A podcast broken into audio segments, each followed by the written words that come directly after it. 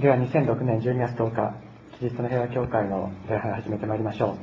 今日は対抗節アドバンアド,、えーアドベントの第2回目の礼拝となりますけれどもこの早稲田甲子園に礼拝の場を与えられて初めての礼拝となります。本当に心から感謝しながら礼拝に主イエス様に期待して少し、えー黙祷の時を持ちましょう。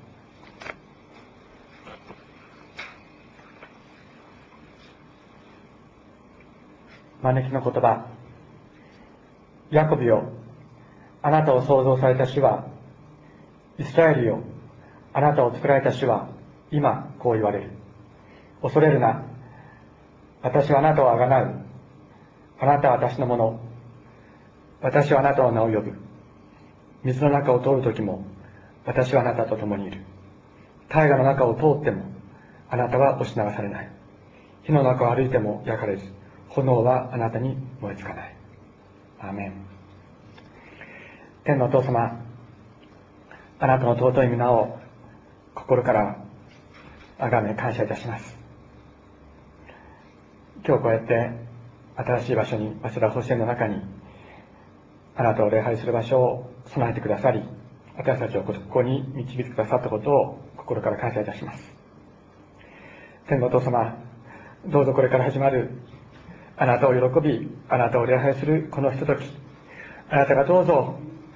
私たち一人一人と共にいて私たち一人一人にあなたご自身の技を行ってくださいますようにお願いいたします。天のお父様賛美の中に聖書朗読の中に祈りの中にまたメッセージの中にその全ての中にあなたご自身がありありとご臨在くださり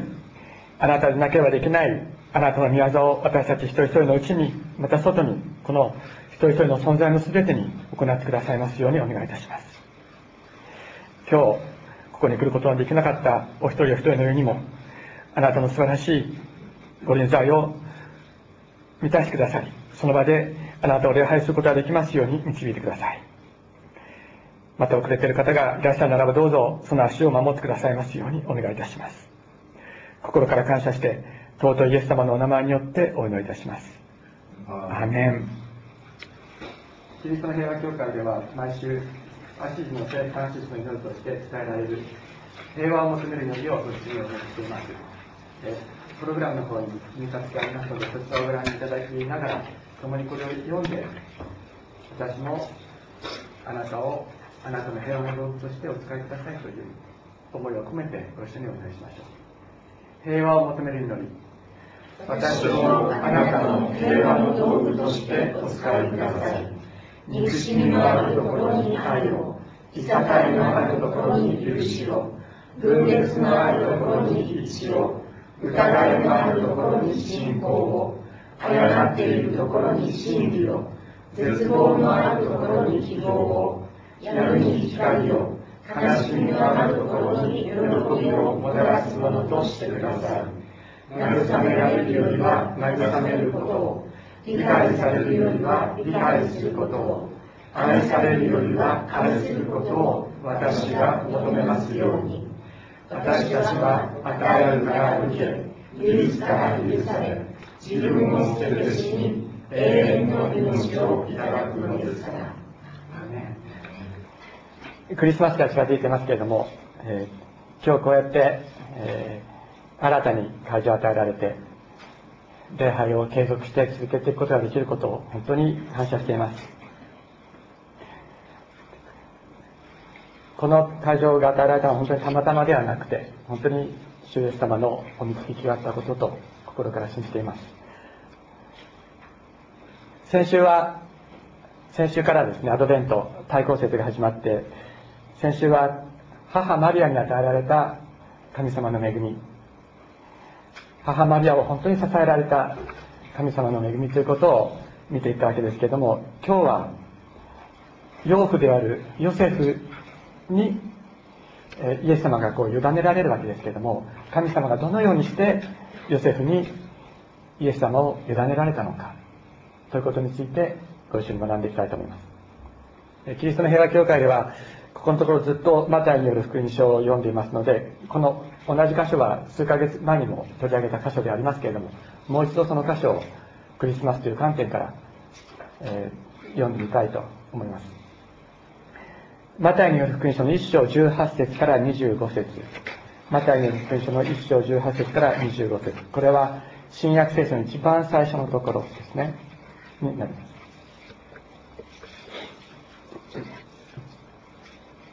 18節から25節まで読みます。イエス・キリストの誕生の次第は次のようであった。母マリアはヨセフと婚約していたが2人が一緒になる前に精霊によって身ごもっていることが明らかになった。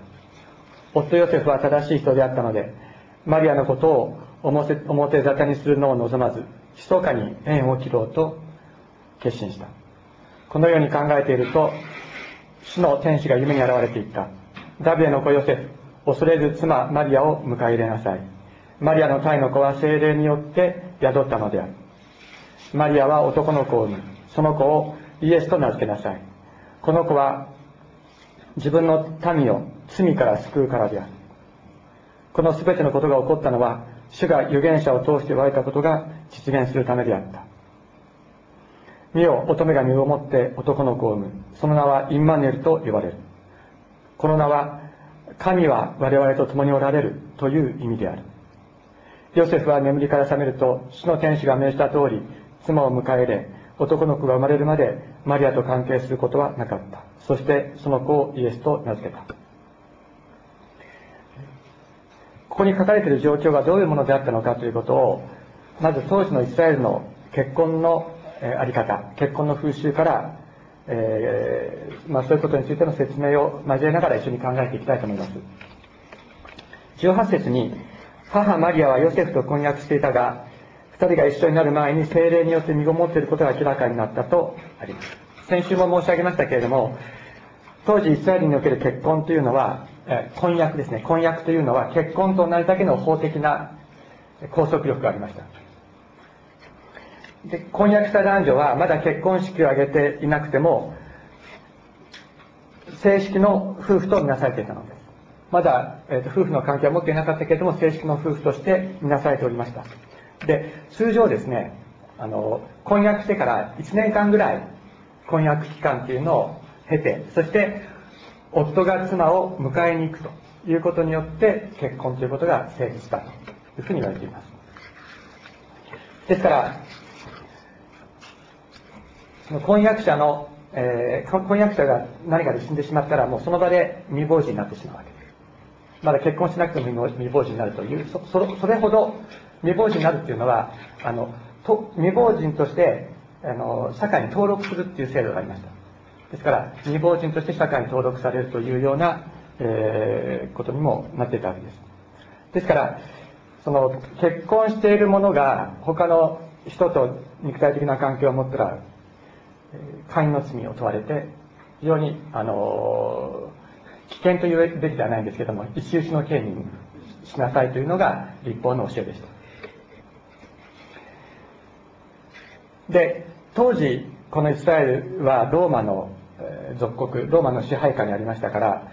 その人を死刑にする権限は実はイスラエルにありませんでした。まあ、イエス様があの十字架にかけられたのもあれはユダヤ人たちが自分たちで死刑にする権限がなかったからローマの総督である、えー、ピラトに死刑にしてくれるように頼んだということからもそのことはわかるわけですけれどもですから会員の罪が明らかになったなったらすぐに周知になるということは、まあ、なかったわけです。なかったわけだけれどもでも死刑に処せられるあの危険性というのは常にあったわけです。ですからそのマリアがその婚約中に妊娠してしまうということはこれ非常に大変なことであった。わ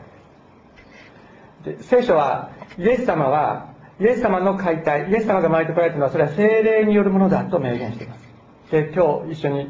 告白した信仰告白の中でも精霊によって乙女マリアより生まれと私たちは告白しますけれどもそれなぜかというとアダムの罪を引き継ぐ者はアダムの罪の解放者となることはできないから。わかりますか？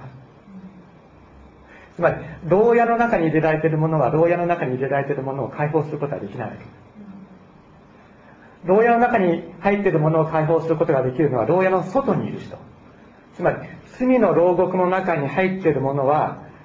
罪の牢獄にあるものを解放することができないのです。罪のないもの罪のないイエス様だけが私たちを罪の牢屋から引き出す引き出して解放することができるのです。十字架による罪の許しと復活による悪魔に対する勝利ということを私たちは精霊によってこう教えられてあそうなんだ確かにそうなんだとうなずく時に分かる時に。どういうふうにしてマリアが精霊によって身ごもったのかその理屈は分からないにしても確かにそうなんだ。確かに精霊によってマリアから生まれられたこの方が私たちの救い主なんだということを私たちはそうなんだなとうなずいていくことができるようになっていくのです。これが私たちに与えられる精霊の働きです。でこのことに対するヨセフの対応はどうだったかというと19節に夫ヨセフは正しい人であったのでマリアのことを表沙汰にするのを望まず密かに縁を切ろうと決心したとあります。で晒し者にするというのは自分の婚約者であり自分の妻であるマリアを罪ある者として公衆の面前に出すということになります。つまり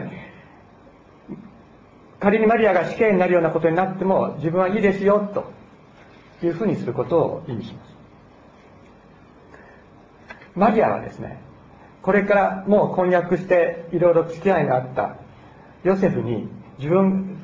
天使ガブリエルが自分のところに来てあなたは精霊によって身ごもって救い主を生みますよって告げたということをマリアはヨセフに言ってなかったんですね。言ってなかったんです。でもちろん分かってもらえないだろうっていう気持ちもあったと思います。でまかり間違えば一周一の刑になってしまう。もうすぐに離縁されてしまう。そういう苦しい一番分かってほしい人に分かってもらえないだろうという思いの中でマリアは苦しみながらその時を実は過ごしていたと考えられるのです。ある意味で神様が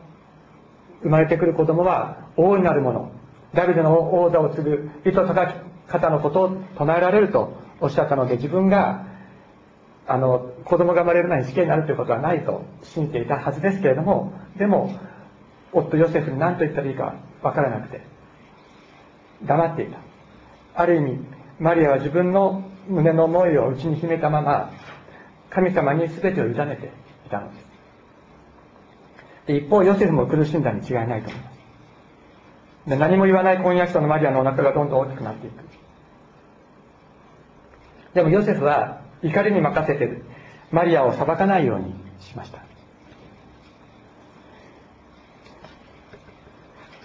まあ、とは言ってもですねそのまま彼女を、あの受け入れるというわけにもいかない。それで、まあ、ヨセフは彼女を許すことにまず決めたんですね。許すことに決めた。彼女を愛してたからです。でどうそしてどうすれば彼女が救われるのか。どうすれば罪の罰を受けなくて済むの済むのかということを彼は一生懸命考えるわけです。で彼は正しい人であったのでマリアのことが表沙汰になるのを望まずとありますけれどもどうすれば一室の刑にならず助かるのか。彼は実行してよく考えて人に知れないように離縁しようとしていた。つまり婚約そのものがなかったということにしようとしていたのです。婚約そのものがなかった場合には罪を問われませんのでですから婚約そのものがなかったというふうにしようとしていた。わけです彼も自分のやるせない気持ちを神様に委ねました。そして彼女を生かそうとしたところに彼の正しさがあったのです。ヨセフもマリアも自分の思いを内に秘めたまま互いに自分の思いをぶつけることをせずに全てを神様に委ねました。神様はこのような二人にイエス様をお委ねになったのです。ところがヨセフはこのことについて思い巡らしていた時に主の使いが夢に現れて言いました。ダビデの子ヨセフ恐れず妻マリアを迎え入れなさい。マリアの胎の子は精霊によって宿ったのである。マリアは男の子を産むその子をイエスと名付けなさい。この子は自分の民を罪から救うためであ救うからであると言われたという。この見つかりが語った言葉この子は自分の民を罪から救うという言葉はヨセフの決断に非常に重要な意味を持っていたと思われます。でどうしてかというとヨセフ自身がこの時罪の許しということ罪の許し罪のからの、えー、救いということについて非常にこう考えてたわけ。ですつまりヨセフはマリアの妊娠を、えー、飼いの罪によるものだと思っていたわけですよね。でだからマリアが死刑にならずに助かる方法はないものかと一生懸命こう考えていた。つまり罪が許されるようにどうしたらいいのかということを彼は一生懸命考えていたわけです。彼にとって罪からの罪の許しということが非常に重大なことだった。重大事だったんです彼にとっては。そんな時に夢の中に現れて言った見つかりの言葉っていうのはヨセフの認識をある意味でこうひっくり返すようなものだった。それまではなんとかマリアを許そう。罪あるマリアを許そうと。許してやろう。助けてやろうと思ってた。しかし妻マリアから生まれる方は精霊によって生まれる方であってご自分の民をその罪から救う方だという言葉を聞いた時に許されるべきはマリアなんじゃなくて自分なんだということをヨセフは受け止めるわけです。自分こそが罪から救われなければいけない人間なんだということをヨセフははあそうなんだということを彼は分かるわけです。自分をこの私を罪から救ってくださる方が自分の妻から生まれるしかもそれが精霊によるものなんだということをヨセフは天使から教えられた。彼は許してやろうという思いある意味で高慢な思いからそのような高慢な思いが砕かれて謙遜にさせられる私が許していただかなければいけない。私自身が罪から救われなければいけない人間なのだということを理解するのです。しかしその時彼自身の存在の最大の問題である罪の問題に光が照らされるという経験をヨセフはしたに違いありません。でその問題の解決を与える方が自分の手に委ねられるんだ。自分の手に委ねられる。彼はこのことのために自分の全生涯を捧げるのです。ヨセフは全てが分かったから従ったんでしょうか？そうではなかったと思います。何かが見えたから従ったのか？そうでもなかったと思います。イエス様が伝道の活動を始めた時にはすでに他界していたと一般に考えられています。ヨセフが福音書に現れるのはイエス様が12歳の時までなんですね。でイエス様が十字架にかかった時に弟子のヨハネに母マリアをよろしく頼むと言っているところがありますけれどももうその時にヨセフはいなかった。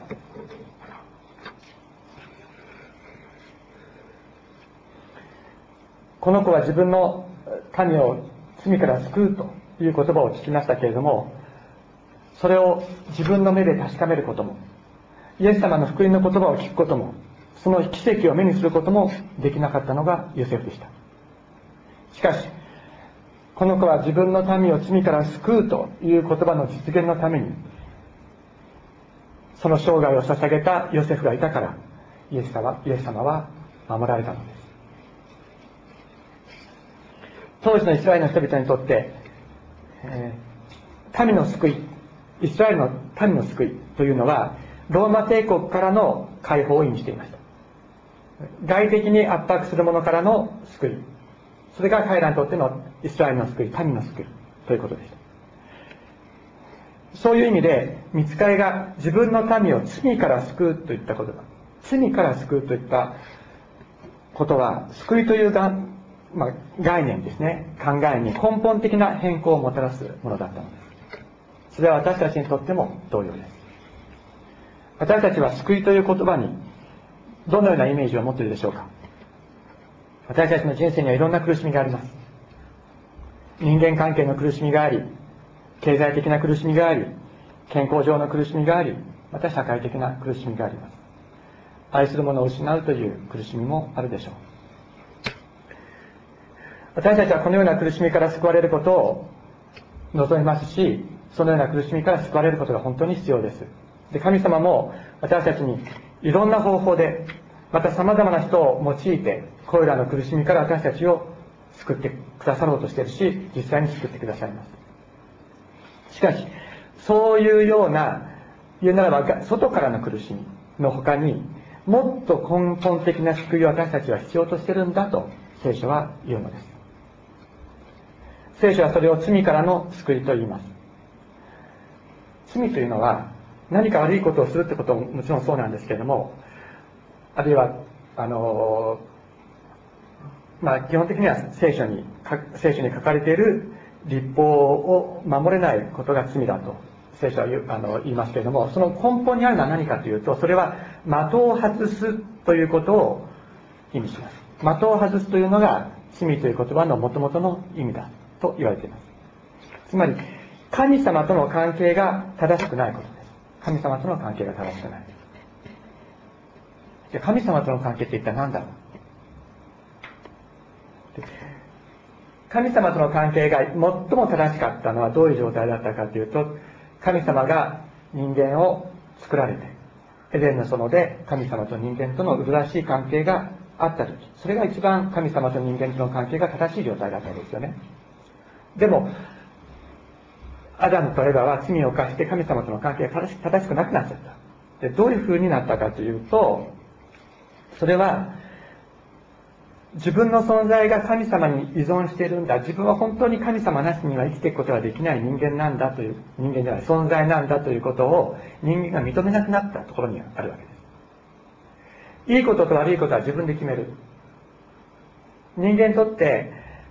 いいか悪いかっていうのは自分の都合で決めたいわけです。自分で決めたい。ところが神様は善悪の知識の好みから取って食べてはいけないとおっしゃった。それはどういうことかって言ったら善悪を決めるのは神様だけに権限があるのであって人間にはないんだ人間は善悪の知識の好みを取って食べる。つまり自分で善悪の決定権を持とうとしてはいけない。それが神様が人間に禁じたことだったんです。ところが人間は蛇に騙されて自分も神様と同じように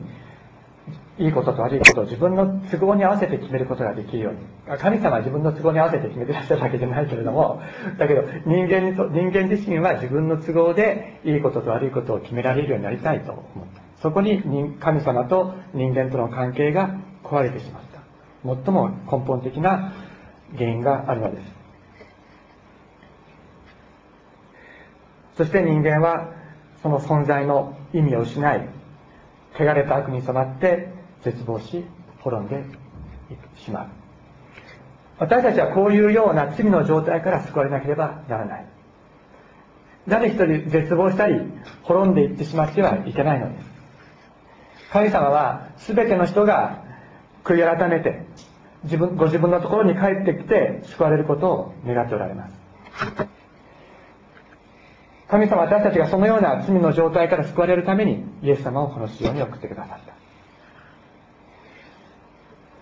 神様は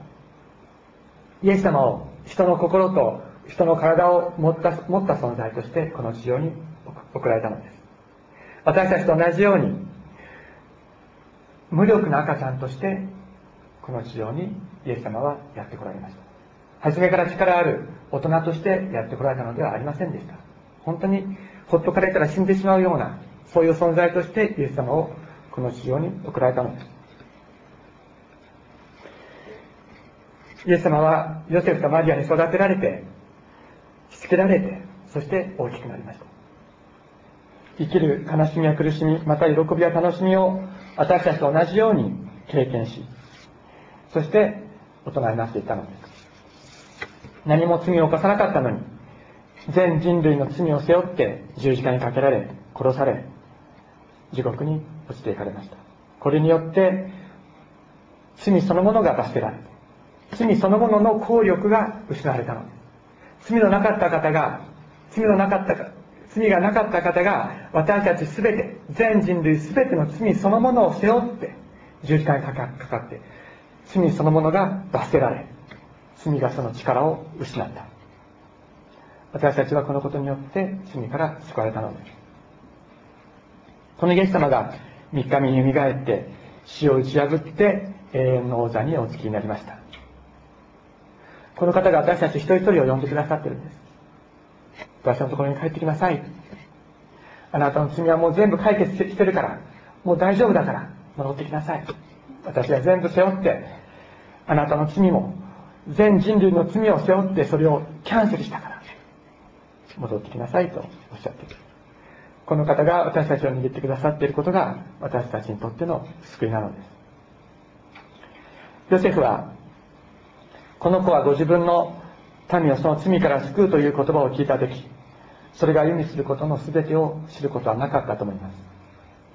十字架と復活の意味を彼は知っていたとは思えない。知らなかったと思います。しかしこの子は自分の民をその罪から救うという言葉を聞いた時人間の本質的な問題に根源的な解決を与えるそういう方が自分の手の中に委ねられたということを彼は知りました。ヨセフは自分の弱さを知っていたと思います。自分の罪深さも知っていたことでしょう。しかしそんなヨセフを神様は信じてくださった。神様はヨセフを信じてくださった。そして信じてヨセフにイエス様を委ねてくださったのです。ヨセフは妻マリアを迎え幼子にイエス救いという名前を付けます。そして命を懸けてこの子を守り育てたのです。イエス様さっきも言いましたけれどもイエス様はこの地上にやってこられた時ヨセフとマリアの世話にならなならなければ生きていくことができない。そういう弱い存在でした。ヘロデ王から命を狙われた時イエス様が命を狙われた時ヨセフはマリアとイエス様を連れてエジプトに逃げます。そしてヘロデの死後安全な外来地帯を選んでそこを生育の場所として選ぶのです。しつけ教育し立派な大人へと育て上げる。そしてイエス様の活躍を見ずに生涯を閉じました。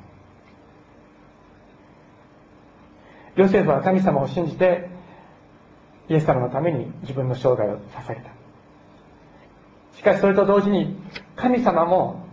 ヨセフを信じてくださったのです。私たちはこのクリスマスの時新生児として弱くこの地上に来られたイエス様を心にお迎えします。イエス様を信じたばかり信じ始めたばかりの方々にとってはこのイエス様は自分の心の中ではまだ弱い存在と感じているかもしれない。まだまだ世話をしてあげなければ大きくなっていくことができないような存在と感じているかもしれない。ある意味誰かがふっと吹き消せば消えてしまうようなろうそくのようなイエス様私はあなたをずっと信じていくことができるでしょうかと思うように感じることがあるかもしれない。しかしこの子は自分の民を罪から救うという言葉を聞いてそれを受け入れたものを信じ信じてくださっている神様がいるんです。このイエス様を自分の心の中に迎え入れようと思った者たちを信じてくださっている神様がいるのです。この方を心の中に生まれさせてくださった方は私たちを守り私たちの中でこの方を大きくし強くし逆にこのうちにおられるイエス様が私たちを支えてくださるのです。どうぞ今日この子は自分の民を罪から救うというこの聖書の言葉をぜひ覚えて帰っていただきたいと思います。この言葉が心に届いた時からイエス様が心の中に住み始めてくださるからです。そして私たちがイエス様を信じる時に神様も私たちを信じてくださっているということを心に覚えてこのクリスマスの時を過ごしてまいりたいと思います。お祈りをしましょう。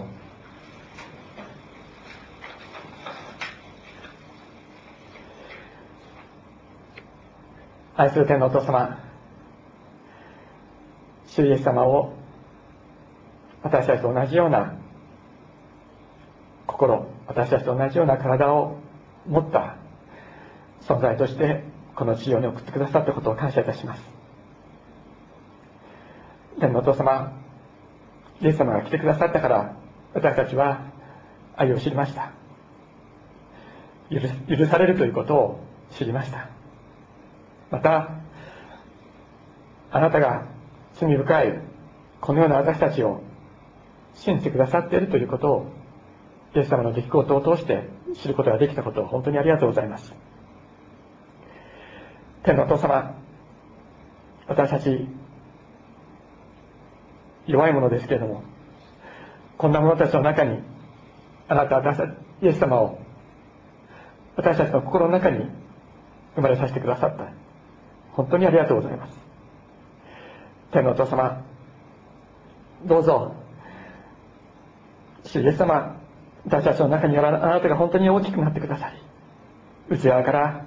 本当にあなたの光を強く照らしてくださいますように心からお願いいたします。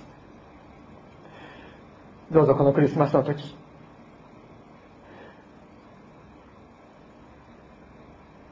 あなたが私たちの心の中にあなたの平和とあなたの喜びを満たしてくださいますように。どうぞよろしくお願いします。弱っている者たちの上にあなたの光をどうぞ照らし続けてくださいますよう。心からお願いいたします。